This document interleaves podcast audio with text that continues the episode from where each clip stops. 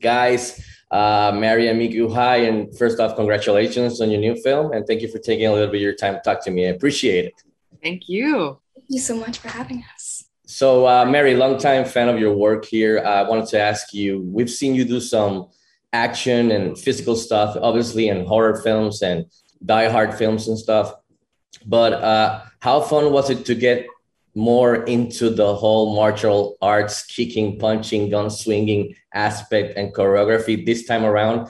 And how did you get ready for for this role that expects more of you physically this time around? I mean, it was so much fun for me. I think it's been a, a, kind of a slow progression with every film in this genre I've done. I've gotten to do a bit more and, and tackle a bit more. And it's been amazing to, to get to grow that skill level along throughout my career and, and to get to work with these incredible stunt people who've just taught me so much. I mean, I never would have thought I would be able to pull off some of the things that they've that they've managed to get me to do. And I'm, I'm so grateful um, to them for that. And, and to really, you know, Jojo, our choreographer, I think, um, choreographed the fight scenes you know really to my ability. Like what can she do? What can what can we do that mary will be able to do and and you know for the most part be able to to have it really be her on screen? And so that was just such a great opportunity for me to feel so empowered on set every day. Like I'm really in this character fully. I don't sort of check out and go to my trailer while somebody else takes over. I'm really, I'm really doing it and I'm really being her all the time. And that's as an actor is, is the most exciting thing. So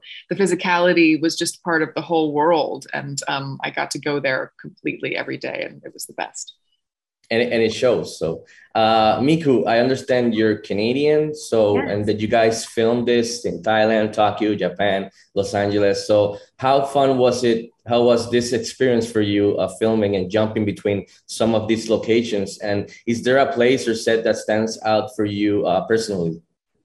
It was amazing. It was my first time traveling outside of Canada for work. So I was so excited, and I never been to Thailand before. And Thailand was absolutely beautiful.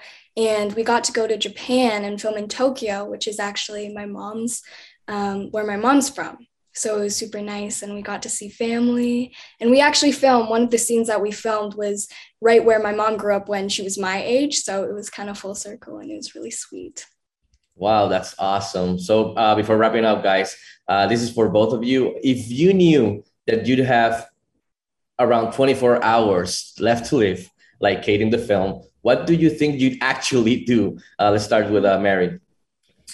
Eat is sort of my first. is just eat a lot. Um, I guess you just do everything bad, really, that you before. Try a lot of drugs. Sorry, Miku. That's a whole movie right there. Yeah, I mean, there's a lot of things I haven't tried um, in 24 hours. I'd like to just, you know, see what happens. How about you, Miku? I'd probably pass on the drugs. I would eat, eat a lot of food, my favorite foods. Um, probably just hang out with my dog and my cat and my family and friends and probably do something crazy. I don't know. Yeah. Nice. Uh, great options. So, guys, thank you again for your time. I appreciate it. And congratulations on your new film. Stay, stay safe. Take care. Saludos from Puerto Rico. Thank, thank you. you.